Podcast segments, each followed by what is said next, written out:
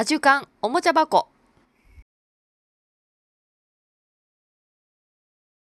リンガのこともっとその言葉の数が少なくて、うん会話が成立してるから、概念語っていう、うんすごくなんか、それはそれで楽しいわ。で、それは、あの、ろう者の喋るっていうのは手話と近くて、手話も、例えば、俺あの、コンピューターを教えて、あの、ビデオ制作を子供たちにやらせたときに、うん。テーマと、うんあの、キャプションと、うんえー、なんだ、トピックとって教えるんだけど、全部これなんだ。そうだから、それをいちいち説明はできない。だけど、こう説明していく中で、なんか、だから俺はその、いつも楽器の終わるときに50文字覚え、無理やり強制覚えるテストをやってた。ええ50文字コンピューターを教えたらコンピューターにかかる。まず単語を覚えさせる。うんで、なぜかというと、例えば、インフォメーションとかインフォラマシオンとかって、音で我々も覚えられるじゃん。うんうんだから、ろう者は音で覚えられないかうら、ん例えばドラッグとかがダルダルグになっちゃったんですよ。うんもう我々だと絶対にありえないうんことが起こっちゃう。うんでも、とにかく言語とか単語がないと始まらないわけだ。うんだからもうそれはもう強制訓練で、もうとにかく覚えるとか、一回そういう強制的にね、なんか共通言語としてね。やってる経験させてあげるのもいいと思っても、無理やりやらせて、うあのん40点以上取らないと授業参加させねえから。まあね、でも必要だもんね。そうだね。まあそうそうそう。だから、それができる子は、これにキャプションっていうのは、あ、キャプションはこれなんだ。うんこれだけど、キャプションとタイトルとテーマは違うんだっていうことが分かってくる。うん面だ白い。から、これしか知らなくて、キャプションとテーマとタイトルっていう単語を知らない子は、うん、この3つを区別ができないで。きないね。うんそうすると、が知識とか理解力とか、その人生の幅が狭いわけ。なんかわかんないわかんないけど、こうだからついていくみたいな、その音がないっていうことは、すごくそういう狭い世界に生きることになっちゃう。うんだから、それを教えるために、キャプションとテーマと、えーえータイトルっていうのを教えたいんだけどうん、そのためには単語を知る、単語を理解するっていう、それをだから強制的にやらせてみたいなことをやってた。そう、だから、ろう者の世界っていうのはそういう、一個の単語でうんいろんなことが表現するっていうのと、うんその理解のあれとすごく似てる部分がだからごとね。だからごと、お茶は、リト、リト、キト、キトコタ、なんだっけ、人こ任し、どこもかす。人こ任し。うーんここってなんかチャットで送れるのちょっとできる、できる。これ人こ任し。どこ、まかし。ええそれとか、例えば、フォンゴラっていうのが鍵なんだよ。ポンゴラ。フォンゴラがね。フォンゴラが鍵なんだけどうん、これが、ボンゴラになるとうん、同じ似てんじゃん。うん。で、ボンゴラだと、お前、おボンゴラ持てなくて悔い改めるの。ええ全然違う。あの、まあ、そう、意味は違うんだけど、フォンゴラとボンゴラって一文字違うだけじゃん。結構こういう、一文字違う、一音違うだけで、こう似てる単語が多いから、覚えるのも結構簡単なんだようーん。ややこしそうだけど。まあ最初はね、慣れるんだよ。だから結構、面白い。たくさん言語あるね。ああ、そう。こっちでは、あとチルバっていうのがあって、最近ちょっとやってるんだけど、へあのえ。チルバだと、ち、ちとこ、びこはね、ちとこ任せ。うーん。それって何？み、民族っていうか、地域ごとに違うの？あそう言葉が。一緒あ、そうそうそう。一緒に働いてる連中がいろんなとこから来てる。ああ。みんな、まあ、フランス語とやるんだけど、うん。あの、方言みたいな？例えばね、そうそうそうそう、あの、スワヒリ語だとか、チルバ語とか喋るとか喋れたりするから、なんかちょっとしたのこう、遊びにならへない。え面白い。すごい。どんどん広がっていくね。面白いよね。やばい。この後ってどう、あなたの、あなたの将来っていうか、この、この後はどう、どうしようとかあるんですか？また全然。いや、まあ、あの、契約が終わった。うん。日本に帰ってくるの？あの、あの、なんだアナントワイメントってなんですか失業者です。失業者になる。ん日本、日本に帰っソマリ日本に帰ってくるのかなまあ、日本で、まあ、一回帰るか。まあ基本的には帰るって多分前提で、そのうん。契約とかになってるから、うん。1週間以内に日本に帰らなきゃいけない。ああ、そうなんだ。おわ契約が終わるとね。そうそうう。ん。そこまでが多分。まあ別の国で仕事するか、日本で仕事するか、まあ仕事しないかね。仕事しい。ないか。うん。あいや、りだよね。本当はね、あの、ピアノの家を買いたいピアノの家？だから、あのー今ほらさ、なんか、空き家バンクとかさ、うん、あるある。古民家とか、なんか、ただとか10万円とかってするじゃん。うん。そういうところで、なんかもう人里離れたところでピアノとだけ一日中弾いてる生活をしたい。うわー、うわ本当はね。ー。うわー。まあ、できそうな感じはするけどね。大橋ピアノ、多分知らないと思う。うん。大橋畑岩さんっていう人が、日本のベヒシュタインを作る。ベヒシュタインってそういうドイツのメーカーがあって、うん。すごく、あの、アップライトピアノより200万ぐらいする。おお、高い。音が、音がすごいこう、へグランドピアえ。ノのような音が出せるような。アップライトがあるんだ。そうそうそう。それで、大橋畑岩さんとの戦後すぐに、その大橋ピアノを作って、日本のベヒシュタインを作るっていうのが、まあ目指してやって、で、まあ2台で終わっちゃったんだけど、うん。で、今は、あの、ディアパソンというメーカーで、設計はそのままで残ってはいるんだけどね。へえ。大橋ピアノを買って、ピアノの家で一日ピアノ。あの、ロケーションは問わず、どこの国でもロケーションもどこ、まあ寒くないとこ、寒くないとこ。うーん。寒いのも、すぐ風邪ひいちゃう。てか、日本にいるイメージが本当にないな。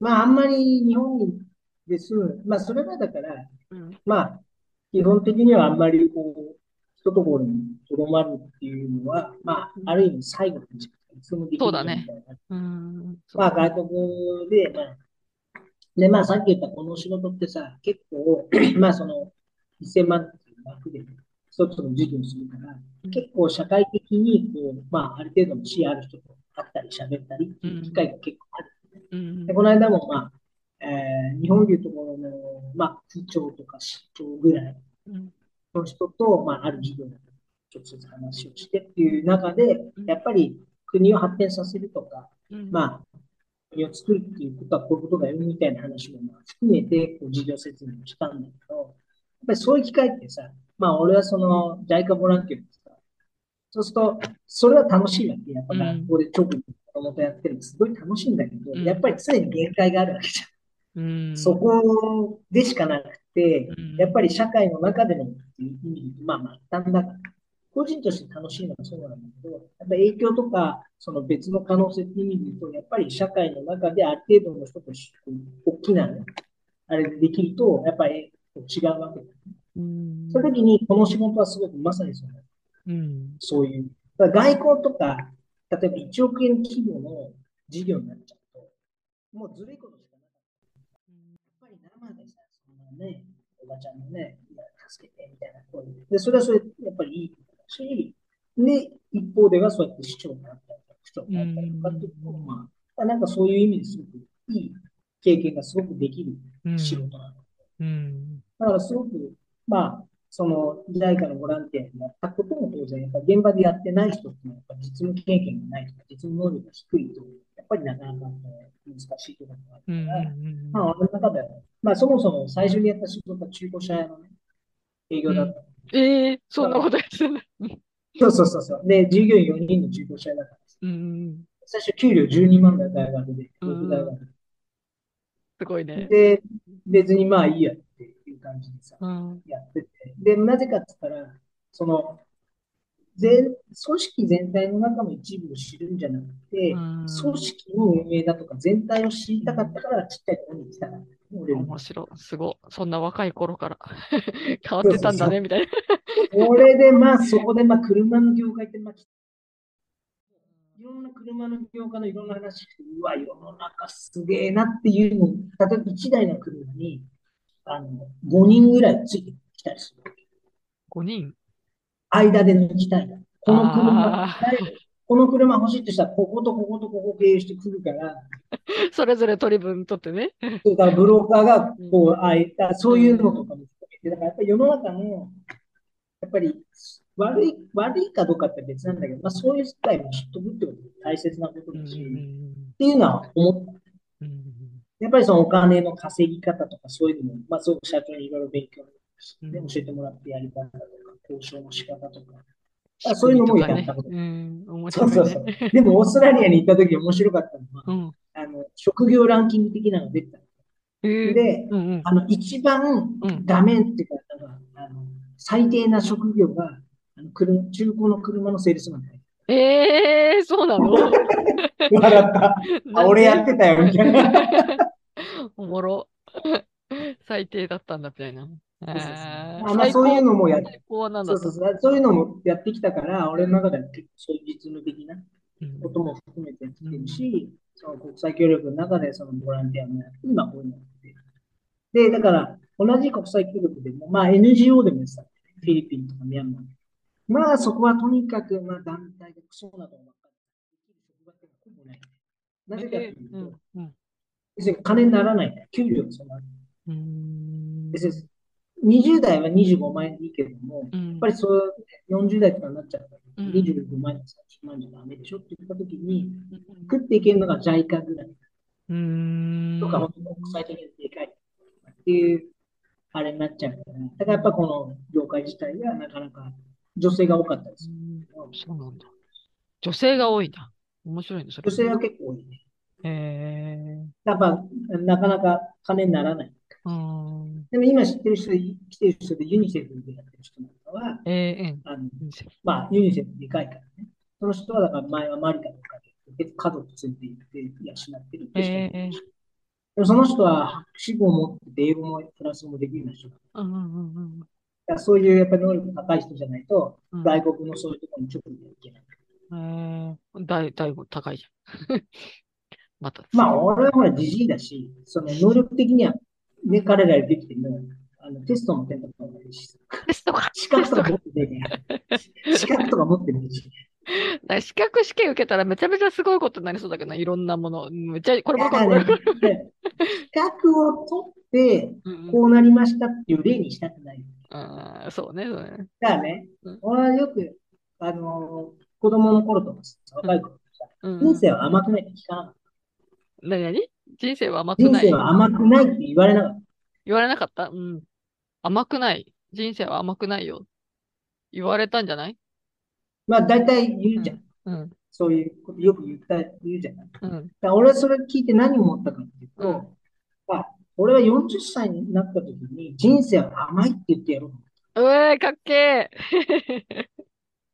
だって、人生は甘くないっていう定義にしたらみんな苦しいじー。うん。苦しい苦しい。で、も、世の中に一人でも、いや、人生甘いよって言ってくる人がいたら子供たち楽じゃん。まあね、そうね。でもその甘いっていうのは、甘い。りスイートっていう甘さじゃなくて、うんうん楽しいっていう意味でね、こう、やっぱりそこのマインドセットを破壊しないといけないと思うから、うん。うん。だからそういった時に、資格を取ってそこに行きましただと、やっぱいい例にならない。資確かに、ね。格なんかあんまないけど、別にやりようだよっていうふうになんか、だなんかほら、中卒だけどなんか成功してる人の話とかって説得力あるじゃん。なんかかっこいいじゃん。なんか大卒でアメリカのね、なんか大学、あの、あれを出て、マスター取ってアメリカでね、あの、今年収5000万ってすごいけど別になんかかっこよくはないっていうかそうね。ですよねってなるよね。それ取ってからだったら。そうそう、だからなんか、人生はいろんな方法論とか、ね、うん道があっていいんじゃないのって示すためには、なるべく資格取らないで、ただ、今のこの、あの仕事っていうのは大卒じゃないと応募できない。うん。そこはまたあるのはしょうがない。そうだね。だけど。なんかあんま資格取ったからこうだっていうふうにはしたくないからう、んなるべく取らないんだ取らないようにすフランス語の今回も資格自体はないんだよ。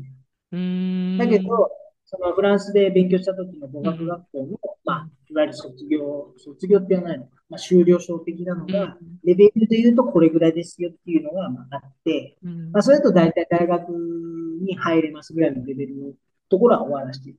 ただ、それを資格にするにはそういう試験を受けてっていう取らなきゃいけない。そのベースとか、そういうの。だけど、まあ、取れたんだけど、その時は別に気にしないで取れなくて、たまうに。ん。で、今回のここもうん、まあ、あの、ホビットがあった感じで、応募者が少なくて、うん。で、まあ、いいタイミングだったから、俺がたまたま取った。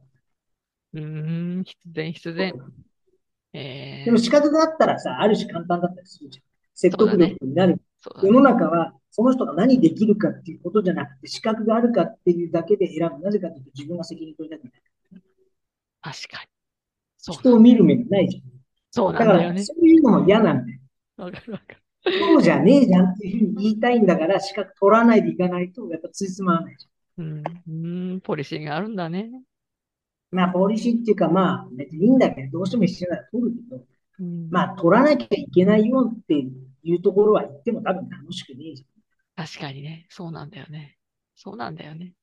だから要は基準は楽しいかどうかうよ。ん。わかる。なぜかというと、さっきも言ったけど、俺の中でのテーマ人生のテーマって、人間って何ですかって知るためにうん。いるわけじゃん。うんそういう時に別に、まあ、ある意味どこでも何でもよくって、別にその、なんとかって特定のなんとかである必要はなくって、うん。簡単に言えば今までやってることないことは全部興味ない。やりたいわけじうん。おも。ろで、。全部、全部その役に立つか立つ立つ立ら。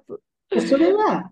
それはだから自分が仮にやらなくてもいいだ例えば、まあ、あの、JICA のそのボランティアのガーナで一緒にやった、ある人が、まあ、ナースなんだけどね女性でなんだ医療少年院で働いて。うん。で、そういう話聞くじゃ。うん。んそれだけでもそう、いろんな勉強になるし。うん。だから、この間のあのね、アジュコのあのお話とか、うんちの話とか、あれもすごく人間を理解する上ではすごく楽しい話だよ。うんその、すごいこう、すげえな、になんで人間ってこうなのって考えるきっかけとか材料になる。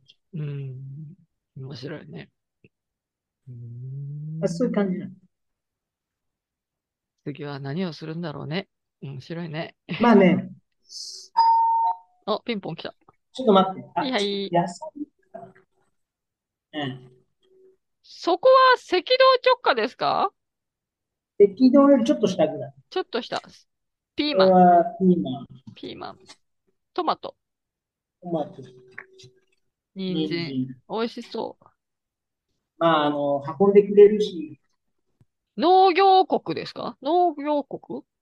あ、基本的には、一般の人は農業国、農業に従事している。あとはまあ、小、小、小規模商売。あまあ、ちょっ土はこの国、いい土？え？土、土。結構ね、砂地なんだよ。ええそうなんだ。うん。全体は砂地で、道とかも砂地だったりする。なんとも言えないけど、土がいいかどうかわかんないけど、あの、まあ、普通に、うーん、育つんだね、野菜は。でもまあ、この国としては、うんなんかまあ、ボーキサイトだとかダイヤモンドとか、まあ、いわゆる鉱物資源が。へえ、そうなんだ。国自体やたらでかいの。国の面積。で、交通機関全然発達してないから。おーどのぐらいだろうね。面積で言うとどこと一緒でわかんない。多分、フランス、ドイツ、スペイン、イタリアを全部含む、ヨーロッパよりでかいんじゃないか。え、そんな大きいんだ。でかいでかい。もうアフリカがでかすぎるからさ、全然わかんないよね。いや、でもね、うんあの、まあ、あの、地図の、まあ、ちょっとまやかしっていうか、うんアフリカのうん西端と東端とうん、ロシアの西端西端と東端って同じぐらいちっえーそうなの？あの地図、あの地図が、そう、インチキ地図だかそうなんだ。実際の規模感と違うんだね。ら。ね、そうなんだ。すごいね。ちょっと詳しいあれわかんないけど、まあ多分どっかで調べてくるうんだから、その、でかいから、うんで、人口も多くってだから、まあちょっと難しいっていうか、うんこっちはでかくて、こっちはちっちゃい。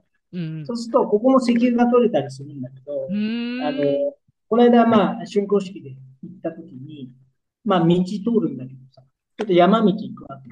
そうすると、こうなってくるわけじゃん、山道。うんで、崖があると危ないから、日本とかだと、まあ、コンクリート打ったり、ね、なんかするでしょ。うん今後、今日もそうなんだ。道も綺麗だし。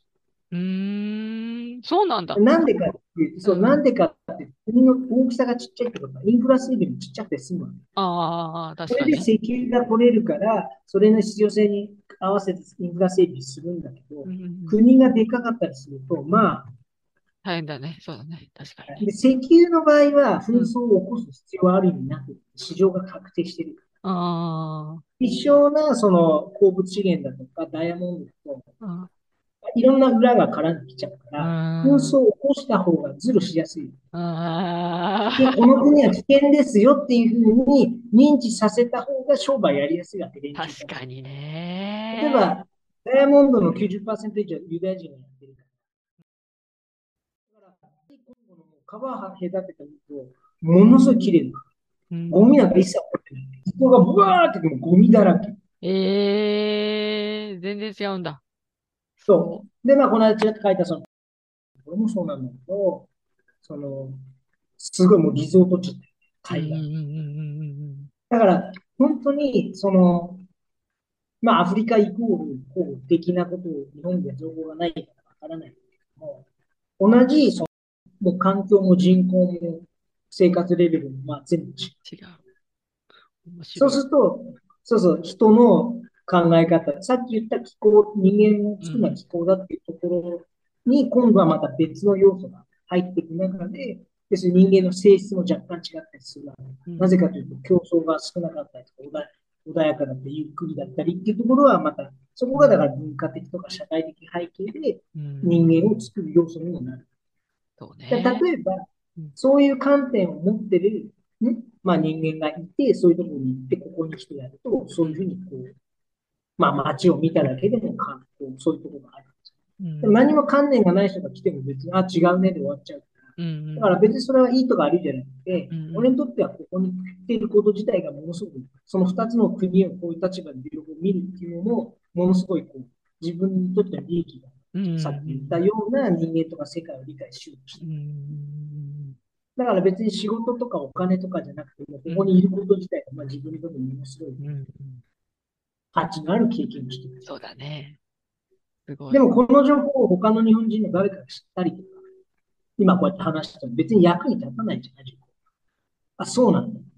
うん、仮に見たとしても、別に自分の生活の中に役立つものじゃない。うん、まあね。直接的にはね。うん。俺の場合はそれがすごく大切な情報なんうだ。ん。こっちでそれを見て、そうやって。で、そういった時に、例えばまあ、リンガラ語が、フォントナールってこの間行ったところなんかは、したまたま知り合った人なんか全部リンガラ語で喋る。うん。いいね。だ、あの、リンガラ文語ができるだだけでもまたそういうね、うん。違う深まるよね。うん。そうそうそう。理解度が深まる。そうそうそうそう。だからまあ今後、まあどこでどうするかこの後わかんないけど、まあいずれにしてもなんか、ここでこう、得たものっていうのは、まあすごく、まあこここでしか経験でき、このタイミングでしか経験できそうない。だね。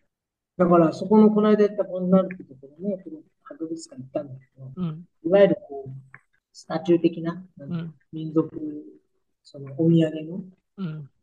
その博物館に行ったのなんかは、もう女性器とか男性器に綺麗に再現されてるのかな。あうわ、なんだこれとか。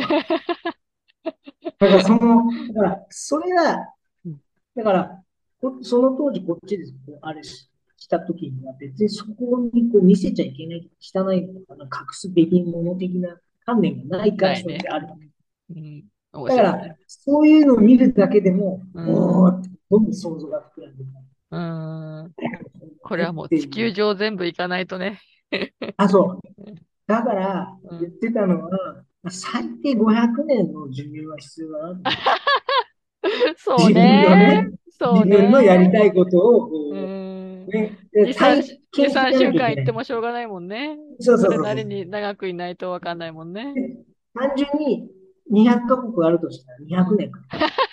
年間いてね。でも。その中に民族があったり、なんかがあって、どんどん違うわけでもっともっと、まあもっと500年ぐらいないと、世界を理解するのは難しいのかな、みたいに思って。本当だよね。もうこのさ、この経験値をこの、ここにこう、キュッと入れたまま、この次の人生に持っていかないとね。次の人生っていうか次の人生。次の人生。でどういう意味？何何？私のこの肉体が死んだ後の次の人生。あ、それはそういう感じなんだ。え、大悟はどんな感じですか？私はえ、その、え、何その輪廻的な？輪廻転生的な？レインカーネーション的な？